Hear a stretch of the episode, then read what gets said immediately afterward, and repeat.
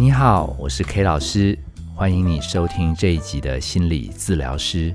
这个节目主要是我自己聊，找朋友聊，或者邀您来节目一起聊。我们希望透过这样的交流分享，可以多一个喘息的空间，可以多一个沉淀的地方，让我们一起来面对这个不容易搞定的人生。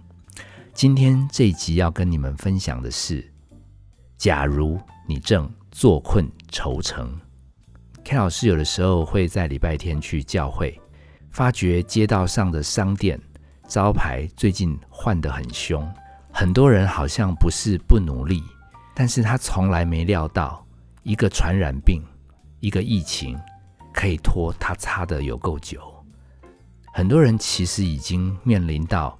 真的不知道如何是好，甚至有的弟兄姐妹也不来教会。我有时候看到那个路路旁的公庙，那个那个拿香祈福的人，现在已经变成超级虔诚。我看他们，他们那个每一个祷告都在面对灵魂最深的恐惧跟忧愁。所以这一集主要是要聊，如果你在一段关系中，你在经济状况中，你在生活当中。甚至你遇到了很大很大横逆的话，如果你刚好听到这一集，我希望你可以耐着性子把它听完，也许会给你一点点的亮光。话说，K 老师经常受邀去很多地方要去演讲，那现在大部分都改成线上教学。那聊这种悲观的事情啊，负面的事情是心理诊间常有的，所以 K 老师也不用多准备。结果有一个单位居然不晓得哪根筋不对，要 K 老师讲如何在各样的亲密关系，如果彼此的个性不合、个性的这种长相不一样，要怎么样去协调出一个和谐的圆舞曲关系？那可能是 K 老师接案接疯了，这么正面的讲题，我居然还给他答应。哎，答应下来之后，仔细一看。里面还有一个心理学专有名词，叫依附风格。依附风格翻成英文叫做 attachment style，就是你两个人连结，两个人焦灼，它会形成一种互动的形态。哦，说穿了，你如果有兴趣对这个 attachment style 有兴趣了解，K 老师有帮一本书推荐过，那本书好像叫依恋效应。你可以直接去 Google，里面它分了好几类，什么有些人的那种跟妈妈原生家庭的关系是焦虑的，所以他长大找配偶，他自己就会呈现有一点不安全感。那另外一类是因为小时候跟妈妈相处，妈妈都要叫他早一点独立，所以他就很早就独立，他基本上不想太依靠妈妈，所以在婚姻的亲密关系中。他希望他自己把责任尽了，另外一半也要好好的尽自己责任。那没事，不用黏在一起。哎，这个叫做逃避。然后他又说，如果又不逃避，哎，又不焦虑，这个叫安全依附。似乎这个这个伴侣，如果你娶到他，嫁给他，要黏他也可以，要叫他滚也可以。那当然，他分类里面还有一个最惨的第四类，就是有时候。想要 leave me alone，就你们通通滚开吧。但是更多时间其实是一个人的时候，又开始想东想西，焦虑不已。那书上把它定义为混乱型。那因为我要去演讲，我如果照书通通讲，我发觉那样子好像是掉书袋，也没意思。而且我觉得一般的民众可能也没耐心听我讲这么多类，所以我就简单讲，世界上也没有什么安全，也没有什么多乱。反正如果硬要二分，有的人就是偏比较不安全的焦虑，有些人就是稍微独立，可是有一点冷，有一点逃避。那基本上你跟你的另一半当初会互相看重，大概都是他有一些你没有的特质，然后你觉得他怎么那么棒，所以就欣赏了，就一见钟情了。那只是你从来没有想到，当你进到结婚礼堂，念着结婚誓词。里面有告诉你，不管另一半怎么样，你都要完全的守在他身边，白头到老。你居然还讲我愿意，K 老师现在事后想想，Google 那些结婚誓词真的是有够可怕的，他简直就是签了卖身契。它里面明白就告诉你几个字嘛，你只要敢结婚，你只要跟一个人进入一个关系，讲再夸张一点，有一天你舍不得离开，或者什么为了小孩不能离开。我告诉你，结婚誓词的答案就是：你从此不能再做你自己了，你不能再做你自己，因为你跟另外一个人要天天磨合，热恋时候的欣赏的特质，等到天天相处会累，所以人会回到原来容易焦虑，或者想要叫别人不要吵。所以当你回到原来的位置，你就会觉得看另一半怎么看怎么不顺眼。甚至很多人来诊间找 K 老师，都问我当初到底是哪根筋不对，眼睛到底是长到哪里去？明明有三个学长在追，怎么会选到这个价？哦，很多老公私下喝了点酒也会跟我讲，当初不晓得是怎么回事，是荷尔蒙冲动还是干嘛？明明还有其他的人可以选，哎，最后就挑到这一个。他们自己自己自嘲说了，可能上辈子有恩怨。那这辈子是来还债，我每次都笑着问他们说：“那还完了没？”他们也不晓得该怎么回答。我也常常活在这样的状态中，因为 K 老师自己也是人，K 老师自己也有亲密关系。其实这些问题也困扰我很久。那为什么说这一集一定要听？是因为我所有的领悟来自于我的一个远房亲戚，我唯一的哥哥，一个堂哥。他有一次从美国回来，在几年前。诶 k 老师自己也有烦躁的时候，也有压力大的时候。他大概看这个弟弟，大概这个年纪小他一轮，嘿，他开导我。他别的不会，他最强的就是下围棋。他怎么样开导我，大概都跟围棋有关。他那时候跟我讲了一句，叫做“事事如棋，局局新”。诶，人真的不能坐困愁城。你知道，我光听到这句感这句话，我起先觉得哪有心？事事如棋。每天都是老掉牙的事情，一直重播。结果堂哥就勉励我，他跟我讲了好几个经典的棋局，告诉我，只要你还愿意下下去，你以为没戏唱的东西，有的时候会有新的局面。可能是因为我对这个哥哥还蛮敬重的，也可能那时候他不止劝我，还灌了我好多好喝的红酒。哎，我突然发觉，搞不好如果能心存。局局心会不会对于坐困愁城的我们有一个心灵的转机？这个我是记起来了。我在遇到很多不能处理的个案，自己家人的关系，我都提醒自己，只要撑下去，应该有机会局局心。后来有机会，我刚好又查到有那个很有名的网红，叫做老高与小莫。哎，他们有一集居然什么东西外星人不讲啊，什么赛局理论不讲，他突然讲到《孙子兵法》。哎，你也可以 Google，他讲这蛮有意思的。我一直以为《孙子兵法》是教人家如何打仗，然后能够获胜。那我心里想说，主办单位要我讲什么在亲密关系要能够经营出一个美好的圆舞曲，我就来想，那《孙子兵法》里面有没有教我们如何搞定对方？结果那个影片我看到一半，我拍案叫绝，因为他真的是开了我的眼界。原来《孙子兵法》它这么神奇的书，从头到尾几乎都没有打算要赢。它里面教所有要作战的人要想清楚一件事，因为在春秋战国时代，敌人千军万马，宰完一个还要来一对，宰完一对还有一万。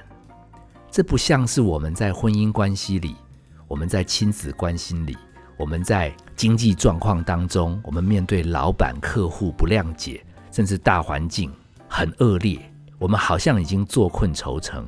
其实你的敌人杀不完的。你以为你把太太搞定了，把公公婆婆搞定了，你以为小孩乖乖去上学了，你就可以从此喘一口气，幸福快乐吗？没的事，敌人还有很多。所以孙武。这个孙子他就说：“他说，因为敌人有很多脑袋，宰不完，但是你只有一颗脑袋，你不好好读这个《孙子兵法》，你脑袋被砍了，什么都没戏唱了。哦，也许你说这叫解脱，但是在解脱之前，如果你没有参悟这个道理，你甚至起贪念，一直想要搞定对方。他说：“万一你还没挂，你这一生可是永远要坐困愁城。”所以那个老高跟小莫就引经据典，他说里面有一句话叫做“知己知彼，百战百胜”。可是原来《孙子兵法》写的不是百战百胜，不是赢哦。他原来的经典写的是“知己知彼”。百战不殆，殆是一个歹字边，一个台湾的台，翻译成英文刚好也同音，叫 D I E，死掉。你如果能搞清楚敌人是什么料，你自己又有几斤几两重，评估之后，你打一百场，你就是不会死。哦，我甚至想到有一部前几年有名的电影，好像是讲甲子园打棒球，叫卡诺。那时候我还没参透围棋的棋局，我也没有了解什么《孙子兵法》，所以我只好奇男主角为什么在投手板上，那时候眼看就快要输。他提醒自己的是说，我们不一定要赢对手，不要一直想赢对手，但是要专心想着如何不要输。我突然豁然开朗，所以我在整场演讲。好，那个来听的人，很多人在婚姻、亲子、经济有各式各样的困难，他们希望另一半可不可以好好的跟他和谐。他们搞不好以为来参加的演讲是我爱红娘，最后有机会让他们重新配对成功。什么逃避遇到焦虑怎么办？焦虑遇到焦虑怎么办？逃避遇到逃避怎么办？结果我压根没有讲，我说反正基本上敌人是哪一款。你也老就知道他的那个老戏码是什么哦。你碗没有洗干净，他就准备要骂你；你洗干净，他还要挑你鸡蛋里挑骨头。所以从头到尾，你只要想着不要想赢另一半，你要想着如何头不被砍掉。他怎么骂归他骂，你不要再去接。那我已经洗了，你要怎样？哦啊，你好，那最厉害，那你来洗。这些老戏码。就是你想搞定对方，最好叫对方不要吵，对方不会住嘴的。认清这个状态就是知彼。那你能承受多久？如果你发觉你听二十秒你就会爆炸，希望你在十五秒就赶快离开厨房去泡茶，甚至你还可以反手围攻，说要不要喝茶，给他转移话题。反正从头到尾。你不用再去理你的碗洗得多干净，或者对方可不可以不要骂你？你要告诉自己，他就是这样子，我大概只能这样子，我先退下来，我不要输。所以这个《孙子兵法》跟事事如棋局局新，给了我在亲密关系一个很大的领悟，给了我面对生命中坐困愁城的时候一个很大的感触，就是如无论如何。一定要让自己评估局面，了解自己，先求不输，先让自己稳定下来。也许在心里面，别人认为你不够 man，你不够温柔，你的婚姻不够幸福，你要霸气的跟自己讲：有本事你来过过我的命。好，有本事你也来试试看。刚好在母亲节之前开店。然后两个月就收掉，人家觉得你好弱，你要跟自己讲，我赶快收掉，是因为我还要过生活，钱先收回来，节俭过。我们应应一下，到底还有几种病毒？将来如果要卖吃的，要赚钱，有没有其他的方式？先把小命保住，先守住你的呼吸，这就是《孙子兵法》的要诀。你知己知彼，你对自己的能力有评估，对大环境，对跟你天天过招的另一半、小孩，你知道他们的性格，你决定跟他拼一百场，你就是不死掉，看他能怎样。只要你的命活着，如果你的心态又这样锻炼起来，好像心理肌肉越来越强健，你以后呢，只要抓住一个大原则。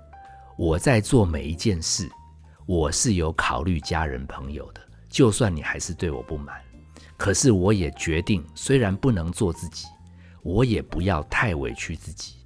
然后我就决定怎么来应对世界上每一个决定。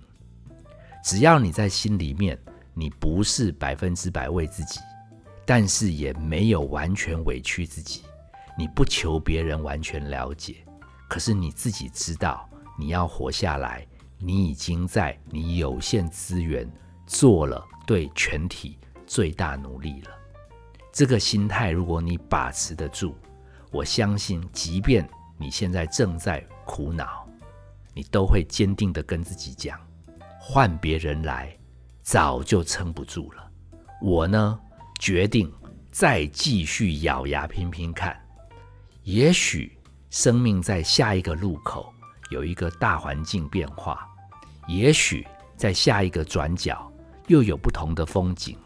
到那时候，你就会赞叹：其实你已经不是原来那个老想克服困境的人，而是一个内心非常强韧，已经变成一个更强的自己，已经变成打不倒的灵魂。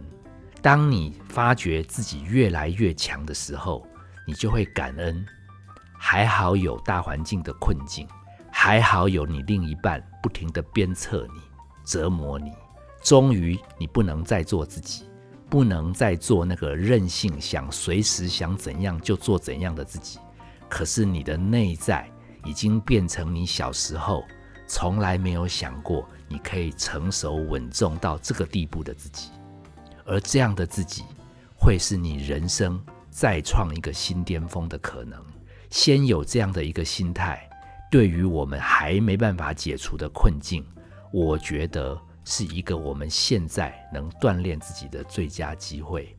但愿面对这样一个困境，有的时候你不知道怎么办，你不要忘记花一点时间，哪怕是拿一炷香，哪怕是对着上帝祈祷，你都要跟自己说：我也许不能再像以前那样那么顺风顺水过日子了，但是这样的一个困境，我无论如何。